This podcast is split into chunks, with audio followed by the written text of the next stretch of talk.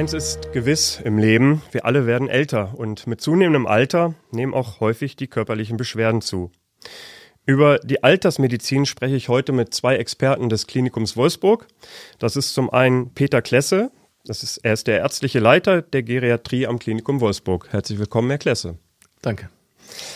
Außerdem äh, mit dabei im Studio ist Florian Winter. Er ist Ergotherapeut und der stellvertretende Leiter der Physiotherapie im Klinikum. Hallo, Herr Winter. Hallo.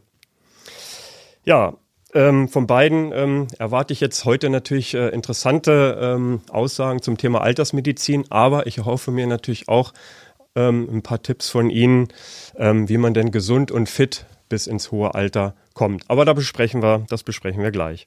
Mein Name ist Markus Kutscher, ich bin der Redaktionsleiter der Wolfsburger Nachrichten. Herr Klesse, Sie sind seit 2015 der Leiter der Geriatrie, Geriatrie am Klinikum Wolfsburg. Ähm, Geriatrie, kein so ganz einfaches Wort auszusprechen, ähm, heißt ja im Grunde Altersmedizin. Ähm, um welche Patientinnen und Patienten kümmern Sie sich so in Ihrem Alltag? Also an sich handelt es sich um hochbetagte Patienten im Alter ab 70 Jahre mhm. und älter, die äh, mehrere Erkrankungen haben und häufig halt auch ein bisschen Pech im Leben gehabt haben. Wir haben zum Beispiel sehr viele Patienten aus der Unfallchirurgie und da würde ich sagen, ist zum Teil auch Pech, ne, wenn man halt fällt und sich einen Oberschenkel-Halsbruch zuzieht, ist das mit ähm, 85 Jahren was anderes, als wenn man das mit 40 Jahren macht oder, oder auch mit 60 Jahren. Ja. Mhm. Weil natürlich äh, braucht der 85-Jährige länger, hat dazu noch Begleiterkrankungen, die mitbehandelt werden müssen. Und äh, all das wird eben in der Altersmedizin auch berücksichtigt. Hm. Bevor wir gleich noch auf ein paar ähm, Erkrankungen kommen, Sie haben jetzt Stürze angesprochen, was sicherlich ein, ein großes Spektrum ist. Ähm, müssen Sie ja auf vielen Bereichen bewandert sein als Arzt. Was muss man denn als Geriater, Geriater so können? Also ist es wirklich mal, würde ich mal sagen, so, dass tatsächlich äh, die Krankenhausmedizin sich ja immer mehr spezialisiert, was sicherlich auch ihre Berechtigung hat, weil äh, die Fächer werden ja immer komplizierter. Aber in der Geriatrie versuchen wir den Überblick über den ganzen Patienten zu behalten. Und das ist eben auch wichtig. Ja, während der Spezialist eben nur seinen teilweise sehr engen Fachbereich sieht, versuchen wir halt äh, den gesamten Patienten zu sehen äh, in seinem Umfeld, auch in seinem persönlichen, privaten, sozialen Umfeld. Und äh, dann mit dem Patienten versuchen wir zusammen zu entscheiden, was für ihn Sinn macht und was nicht. Ja. Hm. Und ähm, also man muss in gewissem Sinne ist das so wie so ein Allgemeinmediziner im Krankenhaus. Mhm. Ja. Und ähm, ja, der eben das Ganze im Blick behält. Hm. Auch die Umstände des Patienten. Hm. Ich muss immer, immer sagen, man, wir reden ja viel über Teilhabe und das gilt natürlich im Alter auch. Ne? Uns geht es darum, dass wir alten Menschen, die durch eine Erkrankung, so gesagt, die Teilhabe am Leben verloren oder zum Teil eingebüßt haben, diese wieder zurückzugeben. Mhm. Das ist der entscheidende Punkt in der mhm. Geriatrie. Damit haben Sie im Grunde ja schon das Ziel der ähm, Geriatrie angesprochen, was das Ziel der Behandlung ist, also Teilhabe wieder möglich zu machen, im Rahmen der Möglichkeiten, denke ich, ne? weil alles wiederherstellbar ist ja ab irgendeinem Alter vielleicht auch nicht mehr dann. Ne? Genau, genau. Es geht da, ich meine, äh, die Perspektiven verschieben sich ja im Laufe des Lebens. Also ich denke, dass äh, meine 20-jährigen Kinder vielleicht äh, mein Leben mit 58 vielleicht nicht mehr für so lebenswert halten. Aber ähm, ja, naja, ich das meine, hoffe ich doch. ja, aber für die bin ich halt sehr alt, das muss man halt ganz ehrlich das sagen. Das ist immer eine Frage der Perspektive. Und, ja. und je älter man wird, desto mehr verändert man ja auch die Perspektive. Hm. Ja, also ich habe äh, sehr lange zum Beispiel auch auf der Nephrologie gearbeitet und da hatten wir häufig das Problem, wenn die Patienten an die Dialyse mussten, dass dann viele gesagt haben, dann sind sie lieber tot. Aber letztendlich äh, macht das keiner. Ja, also wir verändern alle unsere Umstände und man passt sich entsprechend an. Und das ist auch zum Beispiel gerade in der Geriatrie bei plötzlichen Erkrankungen äh, im Alter, die einen dann zurückwerfen, auch ein Anpassungsprozess, in dem wir den Patienten auch begleiten wollen. Mhm. Ne? Deswegen ist da auch gerade die Therapie und die Pflege sehr wichtig. Mhm. Ne? Weil ähm, da muss man ganz ehrlich sagen, da kommt man tatsächlich mit dem ärztlichen Können an seine Grenzen und muss tatsächlich auch überlegen, ähm, ist es für den Patienten sinnvoll? Schadet es ihm mehr? Ja, ich meine, im, im, ähm, im Eid von Paracelsus, den wir ja nicht mehr ablegen, steht ja drinne, äh, tu keinem weh oder tu keinen verletzen oder äh, mach keinen Unsinn. Ja, mhm. das ist ja ein ganz wesentlicher Punkt. Und das denke ich, ähm, ist sicherlich in der Geriatrie auch ganz wichtig, dass man eben das große Ganze sieht im Bereich des Patienten und äh, versucht eben, und ich sage jetzt mal gerade so, im Alter ist es den Patienten sehr wichtig, nochmal nach Hause zu kommen. Mhm. Das ist der entscheidende Punkt. Mhm. Die wollen ja nicht mehr unbedingt jetzt auf dem Mount Everest, ja, die, den, naja, vielleicht der eine oder andere möchte nochmal auf den Brocken oder so, ne, aber da können sie auch mit der Bahn fahren. Aber das, das Wichtigste für die ist, dass sie nach Hause kommen und so einen Grundalltag noch bewältigen. Mhm. Ja, ich sage mal ganz simpel, man kommt alleine aufs Klo, ja, und wieder zurück und kommt vielleicht noch aus dem Haus raus und noch in den Supermarkt, um dort einzukaufen und sich vorm Haus auf die Bank zu setzen. Also ich komme vom, vom Land, als ich ein Kind war, da saßen die alten Leute alle vor ihrem Haus auf der Bank und haben geguckt. Ne? Und hm. wenn man nicht guten Tag gesagt hat, dann wurde das seinen, meinen Eltern berichtet. Ne? Da musste man sich entschuldigen gehen. ja, aber, ja. aber ich meine, das sind ja Sachen, die auch schön sind. Die haben ja auch ihre Lebensqualität damit. Ne? Absolut. Aber äh, Sie haben es ja auch gesagt, ähm, sag mal, früher galt man ja auch ähm, eher als alt sozusagen. Mhm. Also das hat sich ja auch sicherlich ein bisschen verschoben. Also heute äh, sieht man ja Rentner ähm, oder Pensionäre, die starten erst mit Mitte 60 oder 70 so richtig durch und machen eine Kreuzfahrt oder Weltreise nach der anderen. Ähm, kann man das, äh, ist das feststellbar oder kann man das wirklich sagen, dass die Menschen auch ähm, nicht nur älter werden, das ist ja, ist ja bekannt, also irgendwo gibt es eine biologische Grenze, aber wir werden ja älter als vor 40, 50, 60 Jahren. Aber werden sie auch gesund älter? Ja, ganz sicher. Also das würde ich schon, äh, schon sagen. Also das ist sicherlich so. Auch man sagt heute, dass auch der das Einsetzen der Demenz sich nach hinten verschiebt. Ja, also man schätzt ungefähr, dass es in den letzten 30 Jahren äh, die Demenz im Alter ungefähr fünf Jahre später kommt. Mhm. Und dasselbe gilt auch für viele andere Erkrankungen. Und das ist natürlich auch nicht unbedingt unser Klientel. Ja, das muss ich jetzt ganz ehrlich sagen. Wer jetzt fit ist und äh, nach Mallorca fliegt oder die Alpen zu Fuß durchquert, ähm, das ist ja schön. Ne? Aber ich sag mal so, unser Durchschnittsalter bei uns im Klinikum in der Geriatrie ist äh, 82 Jahre alt. Und das ist natürlich auch ähm, eine Selektion von Patienten, ja, die eben das Alter auch erreicht haben ne? und dann entsprechende Probleme haben. Ne? Hm. Herr Klesse, die ähm, Geriatrie am Klinikum Wolfsburg, seit wann existiert die denn eigentlich und wie kommen die Patienten denn zu Ihnen? Wahrscheinlich doch ähm, durch eine Überweisung über einen Hausarzt oder die Hausärztin.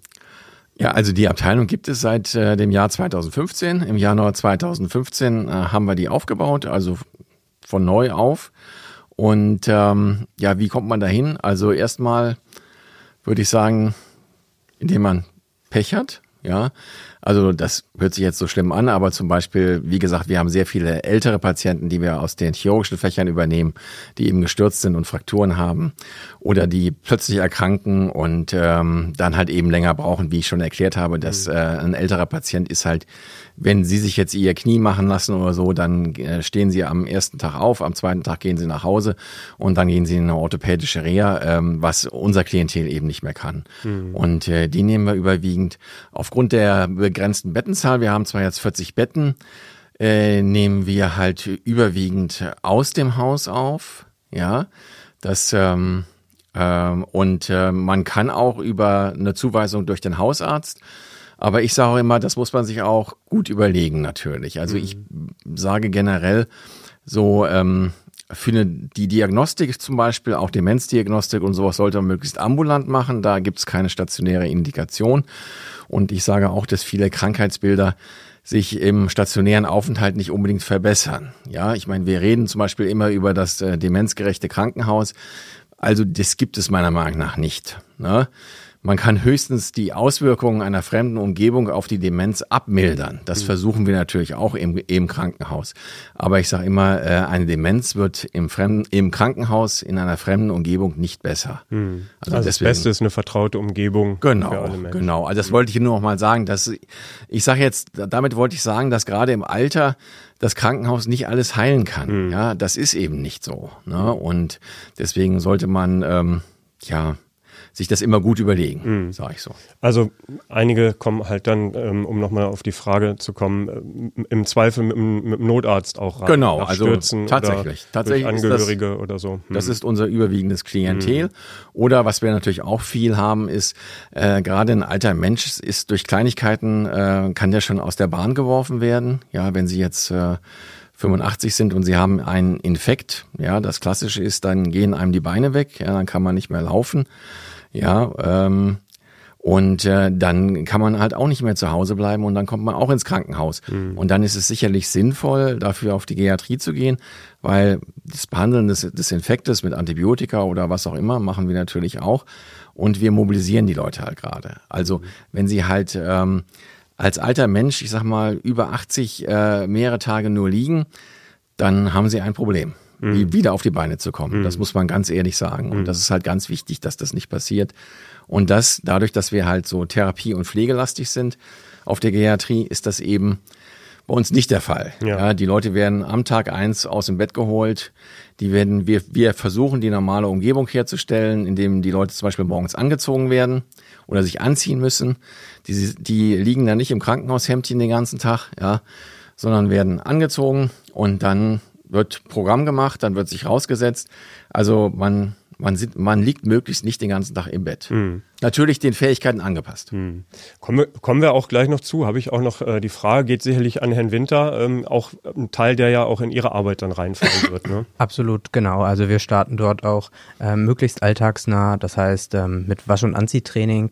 Ähm, die Leute sollen sich vom Tag eins, wie Herr Klesse das gesagt hat, möglichst selbstständig wieder an die Abläufe gewöhnen und vor allen Dingen begleiten wir dann die Patienten auch bei den alltäglichen Sachen, sehen, wo sind Defizite, können die miteinander beüben ähm, und können auch die Ziele der Patienten miteinander besprechen, was die Patienten wirklich wieder können mhm. wollen. Ähm, und wie eben schon gesagt, ist es meistens äh, als allererstes der Gang zur Toilette, der den mhm meisten sehr wichtig ist. Ja, selbstverständlich, klar. Also es ist im Grunde ähm, alles wirklich alltagsnah, ähm, was, was die Menschen, Toilettengang sowieso, klar, aber auch ähm, andere Dinge wie sich selber anziehen, Schuhe anziehen, Socken anziehen, dass sowas erstmal wieder auch möglich ist dann. Ne? Ganz genau. Also äh, vom Kaffee kochen, Socken anziehen ähm, und halt den Leuten Möglichkeiten aufzeigen, den Patienten Möglichkeiten aufzeigen, ähm, die einfach äh, diese alltagsnahen Handlungen wieder ermöglichen, hm. die vielleicht einfach durch, durch einen kleinen Infekt, der sich einfach stark ausge, ja, ausgeprägt hat, ähm, nicht mehr möglich gewesen sind. Hm. Ja. Herr Klesse, vielleicht noch ganz kurz ein paar, paar Fragen, ähm, so statistischer Art sozusagen. Sie sagten, glaube ich, ähm, 70 Jahre ist so das, das Mindestalter, ähm, ja. mit dem man mhm. zu ihm kommen kann. Ähm, wie ist so das Durchschnittsalter? Ähm, 82 Jahre. 82 mhm. und Verhältnis Männer, Frauen, wahrscheinlich mehr Frauen, weil sie auch äh, älter werden, oder? Ich würde sagen, drei Viertel Frauen, ein Viertel Männer. Mhm. Kann man so sagen, Herr Winter, ne? Ja, würde ich sagen. Mhm. Und ähm, im Schnitt, wie lange bleiben diese Patientinnen und Patienten bei Ihnen? Also vorgesehen ist an sich eine Behandlungsdauer von äh, ungefähr 14 Tagen, die unter Umständen auch äh, verkürzt werden kann auf eine Woche, beziehungsweise auch mal ein bisschen länger, je nachdem, äh, in welche Richtung das geht. Ja, also ich sage immer, ähm, manche Leute brauchen auch nicht so lange, die machen wir dann eine Woche, ja. Hm. Auch wenn sie manchmal noch gern länger bleiben möchten, aber das tun wir dann natürlich nicht. Ja? Und äh, manchmal, wenn wir sagen, ähm, da ist noch was auszuholen, dann machen wir das auch länger. Ja, das muss man ganz klar sagen. Also als kommunales Haus sind wir natürlich alle auch dem finanziellen Druck ausgesetzt, aber ich muss sagen, wir sind natürlich sehr dankbar, äh, dass wir als kommunales Haus ähm, die Möglichkeit haben, nicht nur nach dem Geld zu schauen, ne, weil die Stadt dankenswerterweise ja unser Defizit übernimmt. Ne. Deswegen haben wir natürlich auch eine gewisse Verpflichtung äh, der Stadt und ihrer Bevölkerung gegenüber. Mhm. Und äh, ja. Ja, es ist halt, ähm, das merken wir auch in der Therapie, super angenehm für unsere äh, Patienten, dass die Angehörigen halt nicht weit entfernt sind, sondern wir auch Transferübungen, also wie komme ich an die Bettkante, mit dem Partner dann einfach mal beüben können und eben nicht die weiten Wege haben bis zu einer Rehabilitation ähm, irgendwo anders in Deutschland. Mhm. Das ist für die Angehörigen, denke ich, auch ein großer Punkt. Absolut. Ähm, ich komme gleich noch zu Ihnen, auch Herr Winter, und Ihrer Arbeit. Ähm, ähm, zuvor noch ähm, die Frage, ähm, Herr Klesse, wie viele Mitarbeitende haben Sie auf der Station? Also wir sind, äh, derzeit sind wir ähm, vier Ärzte, teilweise auch in Teilzeit. Mhm. Und äh, dann haben wir ungefähr, glaube ich, äh, 20 Pflegekräfte aber auch in Teilzeit. Also an sich sind es, glaube ich, voll, also 15 Vollzeitstellen. Mhm. Und von der Therapie haben wir wir sind neun Therapeuten. Genau, das teilt sich dann in Physio- und Ergotherapie auf. Mhm. Genau, und dann haben wir durch eine Praxis noch extern Logopädie. Und dann haben wir noch eine Psychologin, die Teilzeit arbeitet. Und ähm, ja, ganz wichtig ist natürlich auch die Sozialarbeiterin. Hm. äh, die natürlich auch äh, das weitere Vorgehen plant. Mit, also ne? der soziale Dienst, ähm, ja. wenn es dann darum geht, dass die Menschen auch wieder in ihre vertraute genau. Umgebung um, ähm, entlassen werden können, aber vielleicht äh, alleinstehend sind und dann ja auch gewährleistet werden muss, dass da eine Betreuung oder ähm, Hilfe, ja, Hilfe Hilfsmittel für den Alltag zur genau. Verfügung steht. Mhm. Also ja. es ist ein großes Spektrum an, an ähm, Fachrichtungen auch, mit denen Sie sich täglich dann auch austauschen und ähm, im Einzelfall des Patienten dann auch besprechen da. So ist es. Hm. Mhm. Sie sagten, ähm, 40 Betten ähm, sind es auf Ihrer Station. Ähm, wenn man jetzt perspektivisch guckt ähm, oder seit 2015, äh, wie hat sich das entwickelt und was glauben Sie, muss da noch weiter ähm, ausgebaut werden, vielleicht in den nächsten Jahren, eben auch vor dem Grund des demografischen, vor dem Hintergrund des demografischen Wandels? Also erstens mal muss ich natürlich sagen, dass jeder Arzt sagt, er braucht mehr Betten und mehr Personal. Mhm. Also äh, das machen wir natürlich auch. Aber natürlich muss man auch äh, einen gewissen Realismus walten lassen. Also wir äh, nehmen überwiegend Patienten, wo halt noch was zu machen ist. Ne? Wissen Sie, also wenn wenn es Patienten sind, die, ich sage das mal ganz brutal, kein Bild, kein Ton und nichts mehr da ist, äh, die liegen halt nicht bei uns. Ich würde generell sagen, dass wir wahrscheinlich äh, ein paar mehr Betten machen könnten, weil weiterhin auch das Klinikum Wolfsburg viele geriatrische Patienten in andere Kliniken schickt, ne, die wir halt nicht übernehmen können aufgrund mhm. des Bettenmangels. Mhm. Und äh, ja, also perspektivisch würde ich sagen, also wir sind jetzt äh, 40 äh, Betten auf zwei Stationen. Ich denke, dass man eigentlich zwei Stationen machen könnte. Also Herr Winter, ich denke mal so 50 bis 60 Betten könnte man sicherlich problemlos belegen. Hm. Ja. Gut, aber das Personal, haben Sie ja gerade angesprochen, muss ja auch da sein und wir alle wissen. Das Personal kommt eigentlich ganz gerne zu uns. Äh, ja, das glaube ich, dass das gerne zu Ihnen kommt, aber ähm, Sie müssen ja auch genug haben und ja, ja. man liest es ja und hört es ja ähm, mhm. doch, dass das auch nicht immer ganz einfach ja. ist, Personal zu rekrutieren. Ähm, Herr Winter, jetzt äh, kurz mal zu Ihrer Arbeit. Ähm, ich sagte, Sie sind der stellvertretende Leiter der Physiotherapie. Ab 1. Januar dann der, ähm, übernehmen Sie die Leitung der Physiotherapie am Klinikum.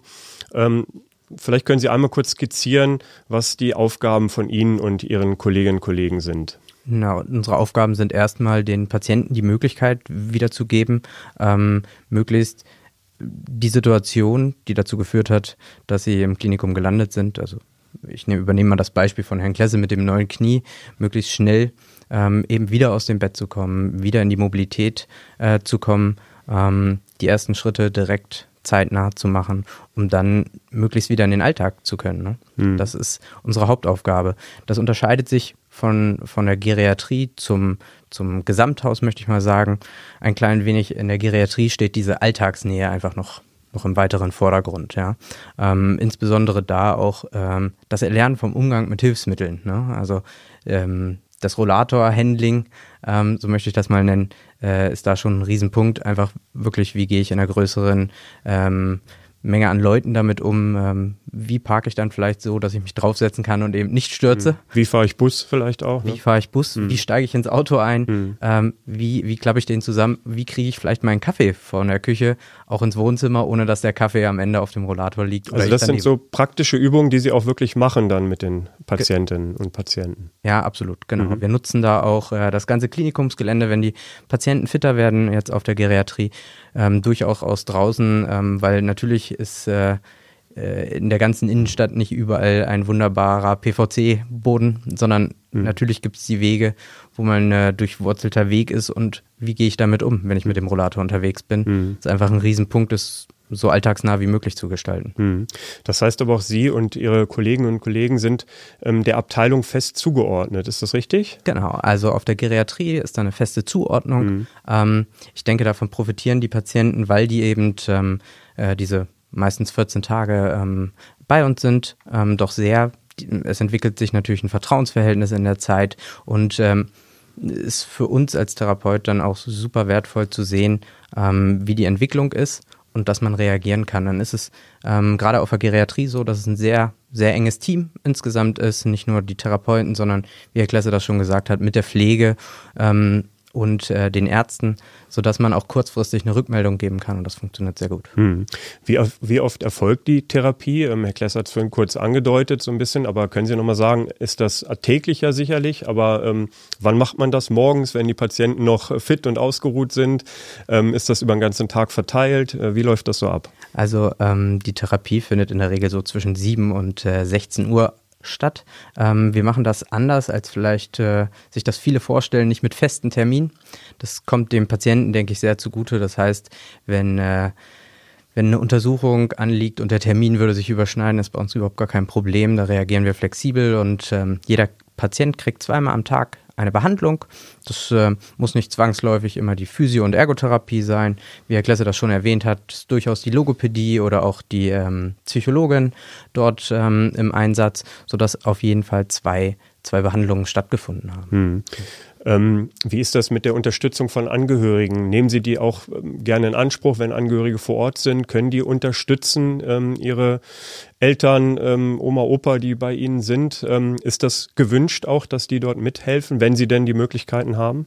Ja, absolut. Ähm, also uns äh, auch gerne immer dazu ansprechen. Ähm, wir haben viele Angehörige, die mittlerweile äh, gerade bei Demenzpatienten Fotobücher und sowas mitbringen, was total gut ist für den therapeutischen Alltag, dass man einfach ähm, in der Bi Biografiearbeit dort solche Sachen mit einbauen kann.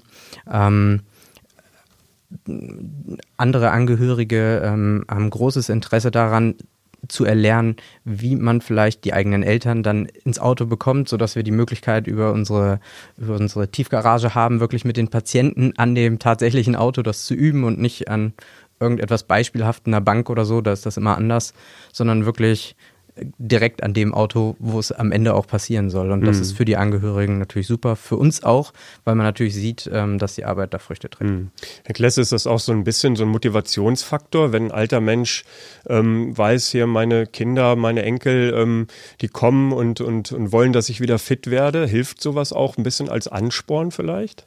Also ich würde sagen, das ist sowohl für den Patienten als auch für uns wichtig. Mhm. Ja, äh, wenn ich weiß, auch wenn wir schwere Fälle haben, wo ich sagen würde, ich bin ein bisschen skeptisch und ich weiß, dass die Kinder aber da hinterher sind und das wollen und machen und nicht nur einfach sagen, so, der Opa kommt jetzt ins Pflegeheim ne, oder die Oma, äh, sondern wirklich äh, daran interessiert sind, dann ist das für mich auch ein Entscheidungskriterium, den Patienten in die Geriatrie aufzunehmen. Mhm. Weil ähm, sie werden bei den Hochbetagten mit ihren Problemen werden sie das ohne die Angehörigen nach Hause nur sehr schwer schaffen. Das muss man ganz ehrlich sagen. Mhm. Also wenn die Angehörigen da nicht mit im Boot sind, ist das schwierig, mhm. wenn man ehrlich ist. Mhm. Aber ich finde es einen wichtigen Hinweis, dass Sie auch sagen, ähm, die sind willkommen, die Angehörigen, und, und spielen wichtige, eine wichtige Rolle und sind ein wichtiger Faktor, vielleicht auch einfach dem alten und hochbetagten Menschen zu zeigen, da ist jemand, ähm, die wollen dich auch wieder ähm, äh, zu Hause haben. Also komm, äh, streng dich an, so ungefähr. Ne? Das ist ganz wichtig, denke ich. Da kann man auch kleine Sachen sehen. Also ich kenne ich kenne äh, äh, Leute, ähm, die ähm, wollen halt unbedingt noch das Enkelchen erleben, ja, oder das Urenkelchen sogar häufig, ja. Hm. Also ich habe es jetzt äh, selbst erlebt bei meiner äh, Zwillingsschwester, die vor kurzem gestorben ist. Die wollte halt unbedingt noch so lange leben, dass sie ihr Enkelchen sieht. Hm. No, ne? und ähm, ich denke, dass das äh, als Motivation sicherlich eine, eine ganz große Rolle spielt und äh, das sollte man nicht unterschätzen. Und äh, ja, genau. Ja, also finde ich, finde ich total wichtig und auch ähm, einen wichtigen Punkt für die Angehörigen. Nicht, dass sie denken, ich, ich mache da was falsch oder ich habe da nichts zu suchen, ich stehe nur im Weg rum, sondern es kommt da tatsächlich auch drauf an und kann eine, eine Hilfe sein, Herr Winter. Absolut. Also äh, quasi den, genau den gleichen Fall haben wir auch schon mehrfach erlebt, dass wir wirklich mit älteren Damen und Herren, also unseren Patienten, dass die das Mobilitätstraining quasi zur Geburtenstation ging und tatsächlich das Urenkelchen äh, anzuschauen. Hm. Das ist dann ein Riesenmotivation. Ja, glaube ich. Und auch für Sie ja schön zu sehen, ähm, wo Sie vielleicht anfangs gedacht haben, hm, könnte schwierig werden, ähm, dass dann sowas dann doch nochmal die Menschen wieder ähm, mobilisiert auch. Ne? Ja, absolut. Hm. Die müssen natürlich auch sagen, dass äh, manchmal die, Erwarten, die Erwartungen der Angehörigen zu hoch sind. Also ich sagte, es gibt immer zwei Seiten. Mhm. Ähm, natürlich sind wir froh, wenn die Angehörigen da mitmachen und so weiter. Aber häufig muss man auch sagen, sind manchmal die Erwartungen etwas zu hoch. Und da muss man leider auch mal den Angehörigen sagen, dass das halt nicht mehr möglich ist oder mhm. so. Also das sehen wir auch. Also wir sagen dann auch mal, ähm, auch wenn die Angehörigen sagen, ja, wir nehmen ihn jetzt mit nach Hause, äh, dass das eigentlich nicht mehr geht. Ne? Mhm. Ne? Weil ähm, wenn halt der Therapieerfolg ausbleibt, weil es einfach halt nicht mehr geht, dann muss man auch mal sagen, tja, ist halt so. Ne?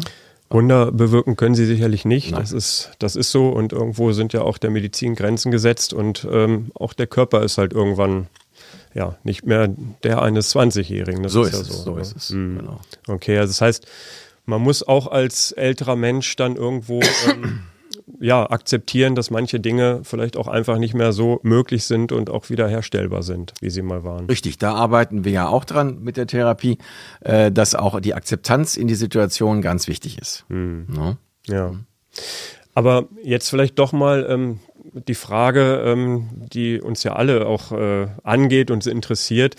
Wie schaffe ich es denn, Herr Klesse, ähm, möglichst gesund und äh, möglichst fit alt zu werden?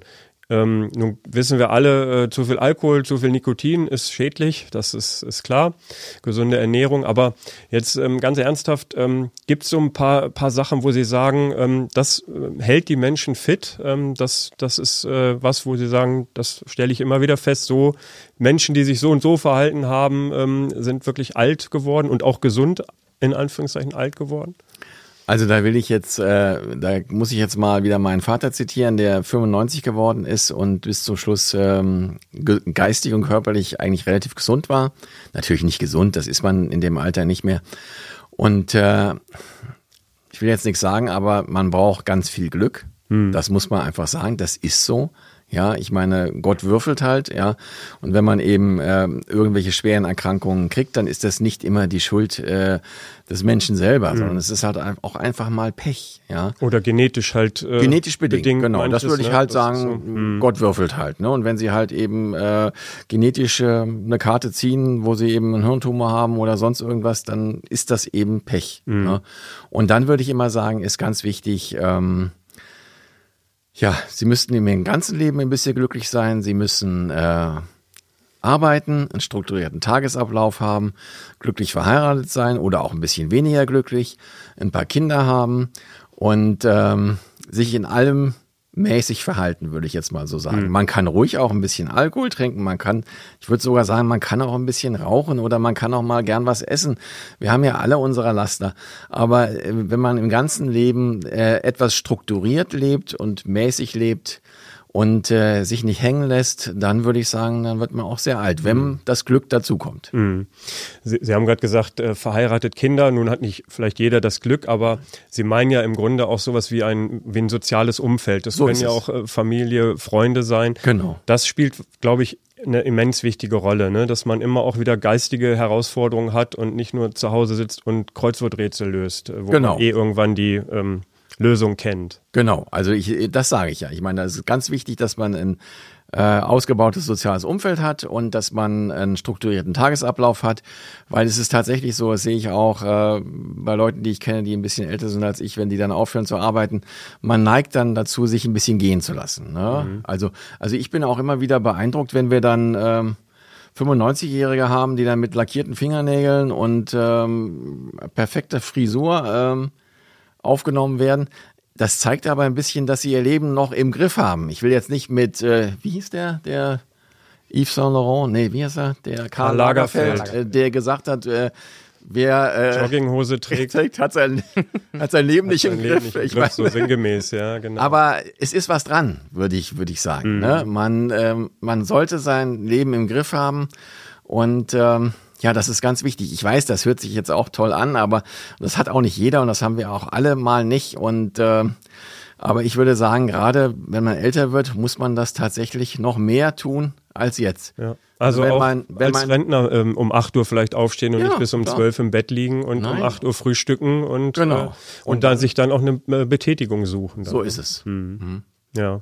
Herr Winter, wie erleben Sie das bei Ihren ähm, Patientinnen und Patienten, die Sie haben? Machen Sie da auch ähnliche Feststellungen? Sie unterhalten sich ja auch viel mit denen und oder Ihnen wird viel erzählt über über deren Leben so. Ähm, machen Sie da ähnliche Erfahrungen? Also wir machen ähnliche Erfahrungen und wir wirken ja auch auf die Tagesstruktur drauf ein. Hm. Das heißt, ähm, gerade die Tagesstruktur äh, macht da einen Riesenunterschied ähm, und wirklich, wie Herr Klesse das so schön gesagt hat, also eine Betätigung suchen, wirklich was, was einen interessiert, was einen aber auch fordert. Also eben nicht wie das Beispiel, was Sie genannt haben, das Kreuzworträtsel mit dem babylonischen König, den man dann vielleicht nach dem zehnten Mal dann doch kennt, sondern äh, wirklich immer mal was Neues, auch ein Interesse für was Neues haben. Und das zeigt sich bei unseren Patienten absolut, dass Leute, die ähm, sich immer für neue Sachen interessieren, dort, gerade was das Kognitive angeht, wirklich ähm, besser aufgestellt sind. Ja. Hm, ja. Ähm, ähm, wenn man jetzt ähm, mal in die Zukunft guckt, Herr Klesse, die ähm, Geriatrie ähm, spielt eine vielleicht immer größere Rolle bei unserem demografischen Wandel. Ähm, wie sieht's da so mit der geriatrischen Forschung aus? Wird da ähm, viel geforscht? müsste da mehr gemacht werden auf dem Gebiet? Was kann da noch gemacht werden aus Ihrer Sicht? Also es wird da ja auch sehr viel geforscht in, in vielen Fachbereichen, in der Neurologie und sonst auch. Äh, man beschäftigt sich ja viel mit der Demenzforschung, ja und Medikamenten gegen die Demenz. Leider ist da bisher noch kein richtiger Durchbruch erzielt worden und äh, ob das so kommt, äh, weiß man nicht. Ansonsten sage ich immer, äh, auch die Demenz lässt sich eben aufhalten mit dem, was wir schon gesagt haben, körperliche und geistige Betätigung, Tagesstruktur und ähm, das ist im Augenblick das Wichtigste, um das aufzuhalten. Also es mhm. gibt noch kein Wundermedikament, das da irgendwas machen würde, ja. Mhm. Und ähm, ja, also ich denke schon, dass da noch was kommen wird, aber ähm, ich bin da manchmal, wenn die Leute alle 120 werden wollen, bin ich da ein bisschen skeptisch, ne? Weil wir wollen natürlich äh, alle alt werden, aber nicht alt sein und man muss auch mal die Realitäten erkennen, wie ich schon vorhin gesagt habe, dass äh, viele Sachen halt im Alter sind nur auch sehr eingeschränkt gehen und ähm, dann muss man sich halt überlegen, ob man, was man halt so will. Hm. Ne? Ja, also insofern aber ich denke schon, dass es da Fortschritte geben wird. Aber es hat ja auch Nachteile. Ich meine, die Probleme mit der Demenz äh, im industrialisierten Ländern wie jetzt dem Westen und jetzt auch zunehmend in China und Japan, ähm, ist natürlich, liegt natürlich daran, weil die Leute immer älter werden. Hm. Ne? Und ja. je älter sie werden, desto dementer werden sie. Das hm. ist einfach so. Und äh, das werden wir auch nie ganz verhindern können. Ne? Das muss man ganz äh, realistisch sehen. Das ähm, Gehirn wird da mit den körperlichen Möglichkeiten nicht mithalten. Und äh, dann muss man sich überlegen, ob das überhaupt gewünscht ist. Also ich denke, ich will es jetzt wieder nicht zu negativ darstellen, aber ich glaube, viele also ich habe gerade äh, mit einem äh, Chefkollegen gesprochen, äh, heute Morgen noch, der dann seine ähm, Mutter im Pflegeheim äh, hier in Wolfsburg und Detmarode besucht und sagt, äh, sie kann nicht mehr sprechen, sie erkennt ihn nicht mehr. Das ist jetzt schon seit über einem Jahr so und das würde ihm furchtbar mitnehmen und äh, das, das fände er ganz schrecklich. Und äh, ja, das wollen wir natürlich eigentlich auch Nein. nicht. Das will niemand, dass er später mhm. mal so mal so ist. Ne? Mhm. Und ähm, ja, deswegen sage ich immer, bei allem medizinischen Fortschritt sollte man im Auge behalten, was einem dann unter Umständen droht, sage ich mal so. Mhm. Ne? Ja klar, nicht jedem ist das Glück gegeben, ähm, gesund und fit im Kopf und Geist, mhm. also im, im, im Kopf und im Körper äh, alt zu werden. Das, das ist so. Genau. Und Sie haben es ja so schön gesagt, so ein bisschen, äh, es ist Glückssache und, und Gott würfelt, wie Sie es, glaube ich, ausgedrückt haben. Ähm, muss man hoffen, dass vor allem selbst die richtige ähm, Zahl dann fällt. Ne? Und sich die richtigen Eltern aussuchen, ne? Wenn ja, man das noch schafft. Wenn, ne? wenn man das beeinflussen könnte. Ne? Ja, aber man sagt ja ungefähr, ein Drittel ist so ungefähr ähm, Genetik, schätzt man mm. so. Ne? Ja, ich habe jetzt noch mal, als Sie gerade sagten, 120 werden, ich habe jetzt noch mal eine ganz äh, verwegene Frage, ist mir in den Kopf gekommen. Ähm, man hat ja oder liest ja mal hin und wieder, ähm, dass es ja diese, ähm, ich glaube in Amerika vor allem, Menschen gibt, die sich einfrieren lassen nach ihrem Tod, um dann vielleicht in 100 Jahren oder so wiedererweckt zu werden und ähm, dann, äh, weil dann der, die, ähm, der Stand der Forschung auf einem ganz anderen Level ist. Haben Sie sicherlich auch schon mal gehört oder gelesen. Ist das für Sie ähm, Hokuspokus oder äh, können Sie sich sowas vorstellen? Das halte ich für Quatsch mit Soße, ehrlich gesagt. Ne? Also eigentlich nur Geldmacherei. Ja, ja, ja. Außerdem will man das denn? Also äh, wenn ich mir jetzt vorstellen würde, ich hätte mich im Jahr 1890 einfrieren lassen können, äh, sagen wir mal, als äh, kaiserlicher deutscher Offizier hier in Wolfsburg und ich würde jetzt aufwachen, äh, mit äh, 70 Jahren, ich glaube, der Schock würde mich umbringen oder so. Ne? Also ich, ich meine, ich weiß nicht, ob das unbedingt sinnvoll ist. Mhm. Ich denke, man hat halt seine zugewiesene Lebensspanne und ähm, ja, mit der sollte man sich vielleicht auch mal abfinden. Dann, ja, ne? ja mhm. das ist so. Herr Winter, auch für Sie nochmal so kurz die Frage, ähm, so ein Blick in die Zukunft auf, auf Ihrem Gebiet, ähm, der Ergotherapie auch und Physiotherapie. Ähm, meinen Sie, da gibt es noch viele Entwicklungsmöglichkeiten in den nächsten Jahren oder Jahrzehnten? Ja, ich denke, das entwickelt sich immer weiter, aber gerade was die, äh, das Thema Hilfsmittel angeht, wird sich, denke ich, noch ein bisschen verändern. Wir haben ja jetzt, sehen wir ja auch schon, wie der Einsatz glaube ich, immer mehr geworden ist. Also ich glaube, niemand kann sich mehr so ein Stadtbild ähm, ohne Rollatoren vorstellen, was vielleicht vor 50, 60 Jahren einfach nicht der Fall gewesen wäre. Ähm, da gibt es sicherlich noch ähm, das unterschiedlichste Potenzial in diese Richtung, aber ähm, das muss man einfach mal sehen. Ganz insgesamt sehe ich das ganz ähnlich wie Herr Klesse, ähm, dass man einfach sehen muss, wohin die Entwicklung uns da insgesamt führt, an der Kryotherapie mit einfrieren. Glauben Sie Glaub auch, nicht. auch, nicht. Okay, gut, dann können wir das Thema, äh, können wir einen Haken hintermachen, Herr Klesse. Ich wollte noch was kurz zur Therapie sagen. Ich würde sagen, die gerade die Therapie hat ja genauso wie die Pflege einen enormen Wandel erlebt. Ja, früher waren das ja mehr so die Hilfsdisziplinen äh, der Ärzte oder so. Und man muss ja heutzutage sagen, dass die ähm, äh, also ich würde sagen, schon ebenso wichtig sind. Ich meine, früher hat man, was hat man gesagt, ne, ein Therapeut, der macht mal eine Massage, ne, und so, ne, aber das ist ja heute ganz anders, mhm. ja. Äh, heute ähm, tun, wie gesagt, die Therapeuten auf den Patienten abgestimmte Therapien machen, ja, und das hat mit Massieren oder sonst irgendwas ja nichts mehr zu tun und äh, dasselbe gilt ja auch für die Pflege. Das ist ja nicht mehr nur einfach auf den Pott setzen, sondern eben ja, dass man die halt wieder auf die Beine kriegt. Und ja. das ist gar nicht so einfach. Ja. Und Sie verbringen ja auch viel Zeit mit den Patienten, Herr Winter. Vielleicht, ich nehme mal an, fast sogar mehr als, als mancher Arzt, ähm, weil Sie ja. Weil, Deutlich mehr. Genau, weil die Therapie auch eine, eine Weile dauert. Ähm, da ist man ja nicht nur ähm, Ergotherapeut oder Physiotherapeut, man ist ja auch so ein bisschen auch Psychologe, man ist so ein bisschen Seelentröster.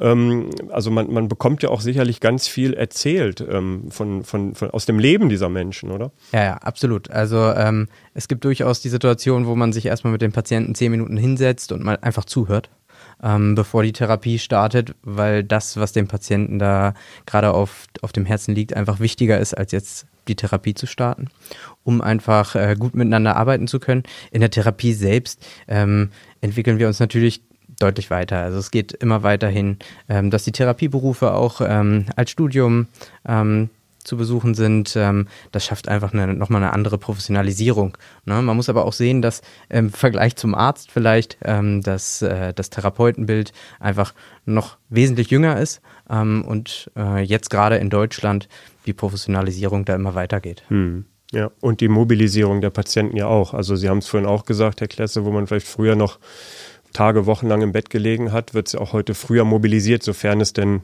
möglich ist. Ne? Das spielt ja auch eine wichtige Rolle und da sind wir ja wieder bei den Therapeuten, die das dann ja auch übernehmen. Ne? Genau, das ist halt ganz wichtig. Mhm. Ja. Okay. Ich danke Ihnen beiden bis hierhin äh, für das Gespräch. Ähm, mich würde natürlich nochmal interessieren, Herr Klesse, wenn Sie ähm, mal nicht im Klinikum anzutreffen sind, sondern ein bisschen Freizeit haben, womit beschäftigen Sie sich da für wen oder was schlägt denn Ihr Herz in Ihrer Freizeit? Also ich persönlich bin da eigentlich relativ äh, banal. Ich fahre gern Fahrrad, äh, gehe gern schwimmen am Tankumsee, wunderschön da. Ne? Und ähm, da fahren lese. die dann auch mit dem Fahrrad natürlich. Ja, selbstverständlich. ne? Und ansonsten muss ich natürlich äh, jeden äh, Samstagnachmittag äh, im Fernsehen den VfL sehen, weil meine Frau ist VfL-Fan. Okay. Aber ins Stadion ziehen, zieht sie es nicht unbedingt? Da war ich auch mal, aber äh, ich muss ehrlich zugeben, im Fernsehen sieht man es eigentlich besser. Ne? Okay. Mhm. Aber VfL ist schon Pflichtprogramm dann. Ja, weil meine Frau das immer sieht. Da dürfen wir nichts anderes sehen. Ach ne? so. Ne? Aber die hat sie ein bisschen schon angesteckt als VfL-Fan oder machen sie es wirklich nur ihrer Frau zuliebe? Ich mache das meiner Frau zuliebe, wenn ich jetzt ehrlich sein darf. Ne? okay. Sie haben heimlich einen anderen Verein. Also äh, mein Herz schlägt natürlich für den ersten FC Saarbrücken, der dieses Jahr deutscher Meister wird. also den DFB-Pokal gewinnt. Ne? Äh, genau, DFB, mhm. ja, immerhin Bayern München und Frankfurt rausgeworfen. Genau. Da ist noch einiges möglich. Herr Winter, sind Sie auch so sportlich unterwegs wie Herr Klesse in Ihrer Freizeit? Vielleicht nicht ganz so sportlich. Ich gehe eher segeln, aber auch schon sehr sportlich, aber auch auf dem Tankumsee. Man nutzt hier das Wasser, das in der Nähe ist. Okay. Also Sport ist auch ein wichtiger Ausgleich. Ähm, zu Ihrer täglichen Arbeit im Klinikum. Ja, absolut. Hm. Okay. Dann vielen Dank für das Gespräch. Ähm, ich fand es sehr interessant und ja, bleiben Sie gesund und äh, bis ins hohe Alter, kann man ja äh, am Ende dieses Podcasts sagen.